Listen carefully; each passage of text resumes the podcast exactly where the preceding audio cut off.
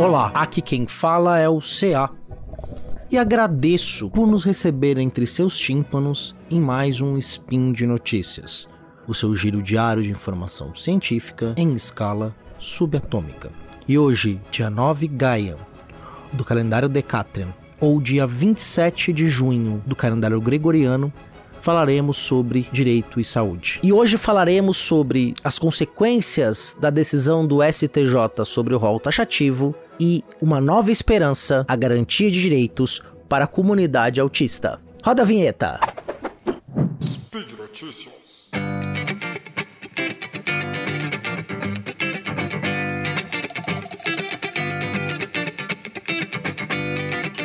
Bom dia, boa tarde, boa noite, dependendo da hora que você estiver escutando.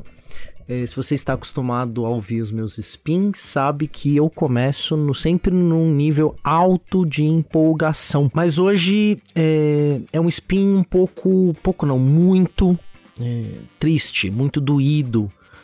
Recomendo que você ouça o último spin que eu gravei é no dia 31 de maio, foi lançado dia 31 de maio na qual eu falava sobre a questão do rol taxativo da ANS e da disputa que estava ocorrendo de entendimento no STJ, no Superior Tribunal de Justiça.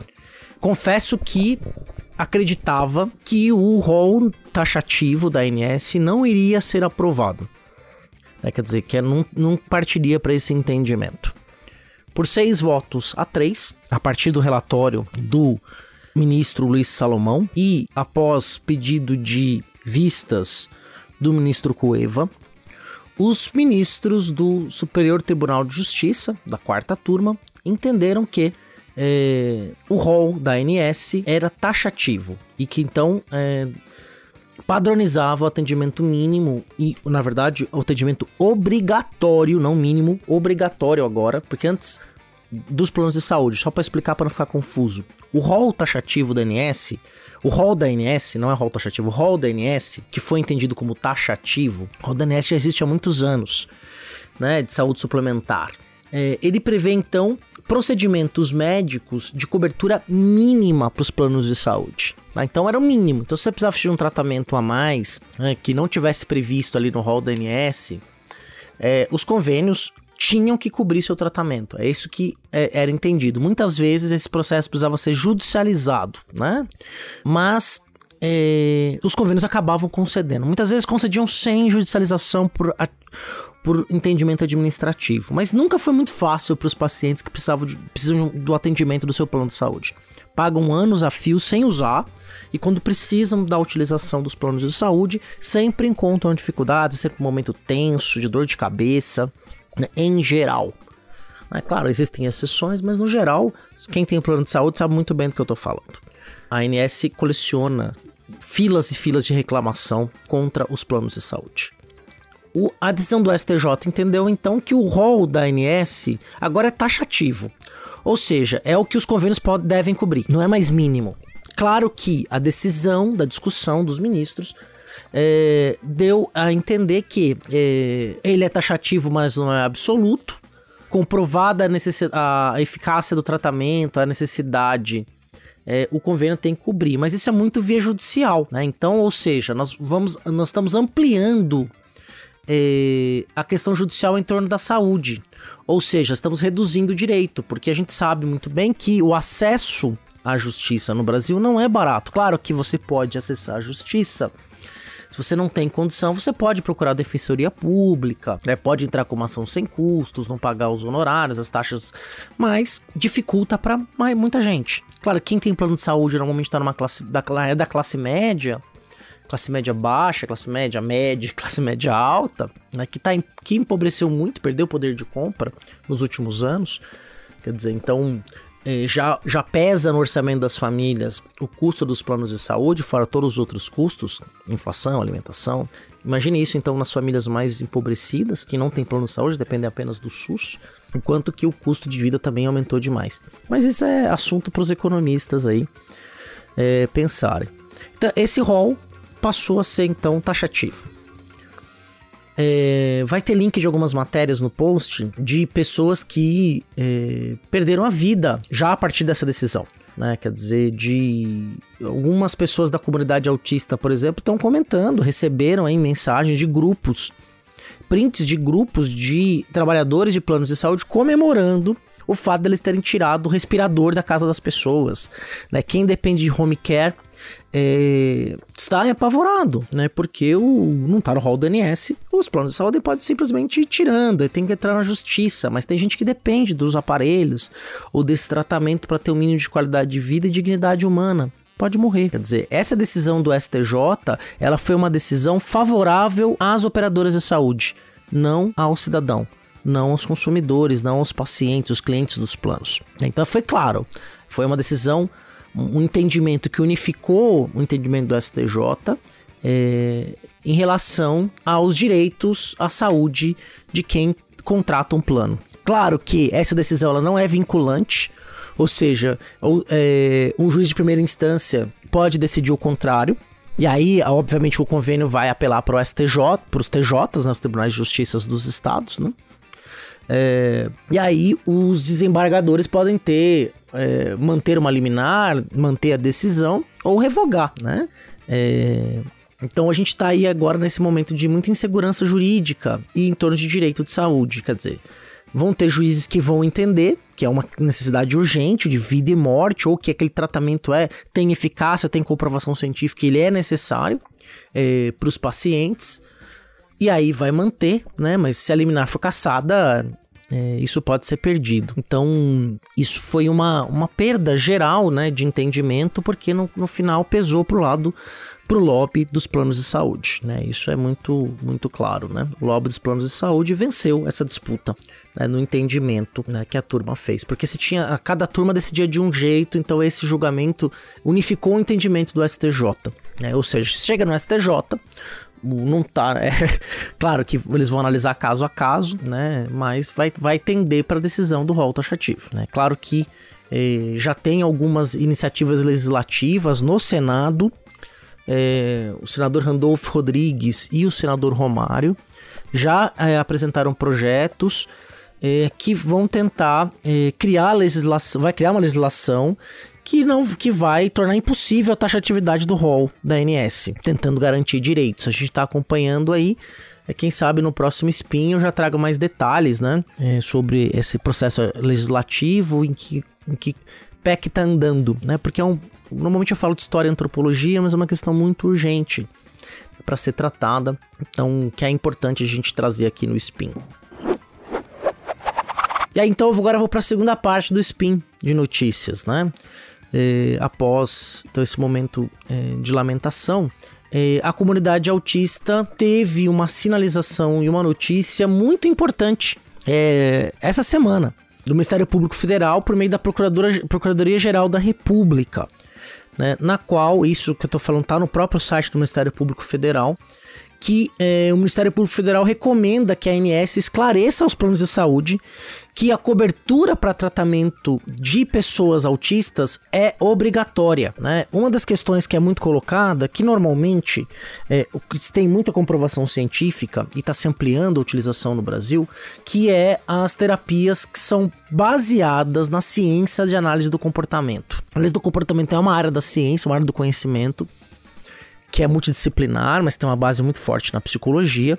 E a análise do comportamento, então, vem se mostrando aí desde os anos 70, lá nos Estados Unidos e depois em outros lugares do mundo, uma das mais eficazes formas de abordagem de tratamento terapêutico para pessoas autistas. E aí o que, que ela prevê, né, normalmente? É muito é intenso, é com muita carga horária de terapias né, de 20, 30, 40 é, horas semanais de terapia, que inclui também acompanhamento escolar, é, equipe multidisciplinar, treinamento parental, quer dizer, a pessoa autista, sobretudo na sua infância e adolescência, ela faz terapia 24 horas por dia e com profissionais habilitados.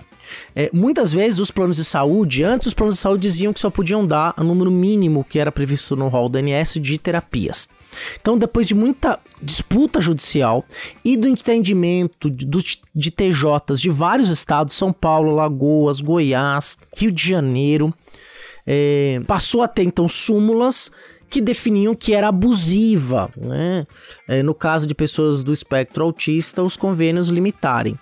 Até que em 2000, um pouquinho antes, na verdade, o comitê técnico que gera as bases para é, acréscimos de terapias, tratamentos no rol taxativo, disse que, né, é, que é o Conitec, na verdade, que é o, o, a Comissão Nacional de Incorporação de Tecnologias no Sistema Único de Saúde, que é ligado ao Ministério da Saúde, então aprovou um protocolo clínico dizendo que as diretrizes terapêuticas do comportamento agressivo na nutrição do espectro autista é, eram obrigatórias e não podiam ser limitadas, né, incluindo aí a terapia ABA, da análise do comportamento aplicada, e a ABA é da, da, da sigla em inglês. A partir daí, no ano passado, né, é, a ANS emitiu uma resolução normativa, que vai ter link no post, número 469-2021, que diz que pessoas autistas não podem. É, que o número de sessões, não que não podem, né? Que o número de sessões de psicoterapia, fonoaudiologia, terapia ocupacional, fisioterapia, para pessoas no espectro autista, não é, são ilimitadas não podem ser limitadas, elas são ilimitadas, essa resolução. Não tem limite de sessões semanais, anuais. Porque há um entendimento da ANS, a partir desse parecer técnico, que é necessário é, uma carga de terapias enorme para as pessoas autistas poderem ter um desenvolvimento mais autônomo. Então, a boa notícia dessa semana é, e, embora seja um alento, mas ainda não recupera as perdas que milhões de pessoas que são que têm planos de saúde, que são clientes de operadoras de saúde, as perdas que tivemos todos, né? Quer dizer, eu não sou uma pessoa autista, meu filho é uma pessoa autista, a gente respira um pouco mais aliviado pelas milhares de pessoas que pertencem à comunidade autista, que vão ter eh, mais garantias em relação ao tratamento, a continuidade do tratamento ou início do tratamento pelos planos de saúde, mas lamenta pelas, pelos milhões de pessoas. Eu, por exemplo, tiver algum problema de saúde, ou você, né, que está me ouvindo agora, eh, ou qualquer outra pessoa que tem outro tipo de deficiência, precisar de um tratamento ou de algo que não esteja previsto no rol, o convênio vai negar. É, uma das matérias que eu vou colocar no post aí teve gente que morreu esperando. É, ganhou a liminar, mas foi tarde demais. Quando ganhou a liminar, já tinha falecido, porque tava, tinha um câncer muito grave, não conseguiu.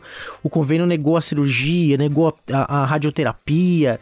Quer dizer, é, o advogado conseguiu reverter essas, essas é, garantir esse direito na justiça, mas foi o tempo foi perdido e esse tempo não voltou atrás o, o, o, o paciente, o ser humano, perdeu a vida. Né? Então, é, a gente está numa situação muito grave. Mas dentro da comunidade autista, então, se você conhece, você é pai ou mãe de criança autista, ou é uma pessoa autista, é, criança, adolescente, né? Claro, conhece alguém, tem algum parente, você pode dar essa boa notícia que é, os convênios é, não vão poder limitar, porque a ANS já entende que a aba também faz parte é, do rol da ANS. Isso que o Ministério Público Federal está dizendo, e dizendo o seguinte: não é entendimento jurídico, é para que a ANS deixe isso claro, que ela comunique aos planos de saúde que eles não vão poder negar atendimento e terapias às pessoas autistas, porque isso já está regulamentado. né? Porque isso que é interessante, né? No spin anterior, o meu grande receio era esse. E porque a própria matéria do Ministério, que está no site do Ministério Público Federal, fala que tem muita desinformação. Então, por exemplo, já teve juiz que caçou, que derrubou liminar é, de tratamento ABA, por exemplo, né? Porque também não tem a informação de que é, o entendimento da ANS inclui as terapias baseadas na ciência da análise do comportamento de forma ilimitada para pessoas autistas. Porque assim, teve a decisão do STJ, gente, uma hora depois já tinha advogado protocolando, advogado de plano de saúde, um profissional, estou trabalhando pelo plano de saúde para atender os interesses da empresa, né? Quer dizer, a gente não tem que odiar essas pessoas, mas esses profissionais aí que operam direito, não odiar muito. é, as pessoas que operam direito aí já entraram, já protocolaram pedindo cassação de liminar, assim, meia hora depois que já que tava transmitindo, né? E já teve juiz que acatou, já derrubou o liminar. Né? Gente comemorando que tá tirando aparelho de home care, né? Da casa das pessoas, quer dizer, é, o lucro da empresa não vai para você não, meu amigo. Viu? É, a gente tá. São vidas humanas, né? A gente tem que ter um mínimo de ética aí nesse princípio. Então, comecei aí com um tom meio triste, né? É, trouxe uma nova esperança, bem Obi-Wan Kenobi aí, é, mas tá ótima a série por sinal, assunto aleatório. Criar uma vinheta de assuntos aleatórios, mas voltando, né? A gente começou com um tom triste, que é uma perda, não, eu não tô feliz, né? A gente tem uma comunidade autista, vai ter, ter receber uma ótima notícia. É, isso não quer dizer que nós não vamos continuar tendo problemas, talvez tenhamos que judicializar para ter o atendimento, o tratamento, né? E esperamos aí conseguir resolver isso tudo administrativamente, né? Num, num contato, que os convênios entendam ali aquela obrigação, porque o, uh, o transtorno do espectro autista não é doença pré-existente. Então não se pode aplicar, por exemplo, mais de 180 dias de carência, porque não é doença. Ela é uma condição neurológica que a pessoa nasce com ela e vai viver com ela até o fim da sua vida. Ela não é doença pré-existente. Então o convênio não pode negar é, a adesão. É, o convênio não pode limitar mais do que 180 dias as carências para as terapias, né, que é o que, previ que é previsto, né? Então, é muito importante a gente ter informação cada vez mais qualificada para que a gente garanta direito à saúde. E vamos aí apoiar e monitorar as decisões do esse projeto de lei que vai rodar no Senado em breve. É, pra gente e fazer pressão mesmo nos senadores, depois na Câmara dos Deputados, nos, nossos, nos nossos representantes para que esse nosso direito seja restituído. Então é isso, gente. Você sabe que é, esse spin de notícias e todo o projeto que envolve o Portal Deviante só é possível graças ao seu apoio, seu patronato ao SciCast. Seja no Padrim, no Patreon ou no PicPay.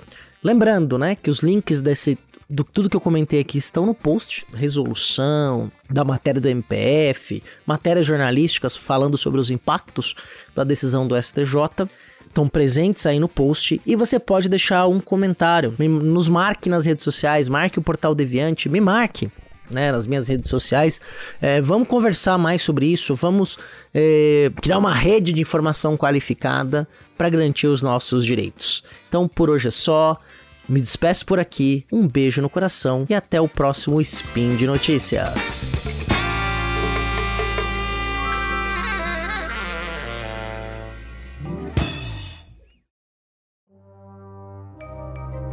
Este programa foi produzido por Mentes Deviantes. deviante.com.br